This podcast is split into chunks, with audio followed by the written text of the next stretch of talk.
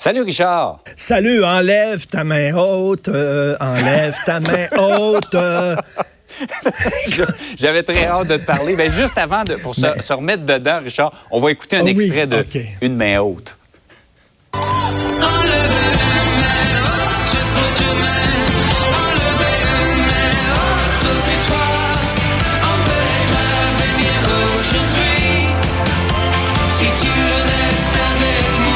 Je te rappelle, Richard, que comme le dit la chanson, on peut brûler fort si on le veut, comme les étoiles qui brillent à grand feu, et si on s'éclate comme par dynamite. On peut être euh, à venir aujourd'hui aussi. qu'on dit. Écoute, on dirait qu'on a utilisé vraiment le Google Translation, un logiciel Ah ouais. de traduction. Donc, c'est un groupe qui s'appelle les Strumbellas, qui ont une chanson, ça a l'air très populaire euh, dans le Canada anglais, qui s'appelle One Hand Hop. Et eux autres ont décidé par eux-mêmes de faire la traduction française. On a utilisé cette chanson-là comme chanson euh, thème de la campagne du Parti libéral du Canada. Le truc, c'est que c'est devenu la risée totale ce parce que le français est vraiment, c'est n'importe quoi, c'est absolument tout croche. Et euh, ça montre à quel point, parce que ça peut être anecdotique, ça peut être vu comme une anecdote banale, mais ça montre à quel point. On se fout un peu du français, on se fout un peu des francophones. On a dit, ben, on va laisser ça à un groupe de Toronto. Il y a personne au sein du Parti libéral qui a revu la publicité, qui s'est assuré que c'était vraiment très bien traduit, tout ça. Et le pire, le pire, c'est que hier, bon, lorsque tout le monde parlait de ça dans les médias sociaux, hier, le Parti libéral du Canada a dit, écoutez, on la refera pas, la toune, on la refera pas. Puis, savez-vous quoi?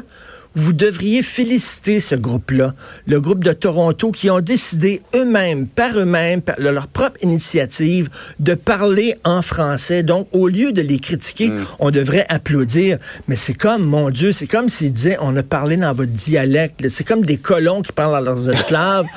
On a parlé dans votre drôle de dialecte, là, OK, le, bon, l'est peut-être pas correct, mais vous devriez être content qu'on s'est abaissé à ça. Là, heureusement, ils ont rectifié le tir euh, il y a quelques minutes. Le Parti Ouais, libéral ouais, ouais. a dit qu'ils vont refaire une version en bon français de ça. Mais écoute, ça n'a pas de bon sens. Jean-François, ça me fait penser, j'écris là-dessus dans ma chronique aujourd'hui dans le Journal de Montréal, mais il y a quelques années, il y avait un hôtel dans le quartier chinois de Montréal. Puis tu sais, c'est tout près du site du Festival international de jazz. On voulait attirer les touristes qui voulaient aller au Festival de jazz. Donc, dans la publicité française, on avait Ouais. dit c'est un hôtel parfait pour les ventilateurs de cafards.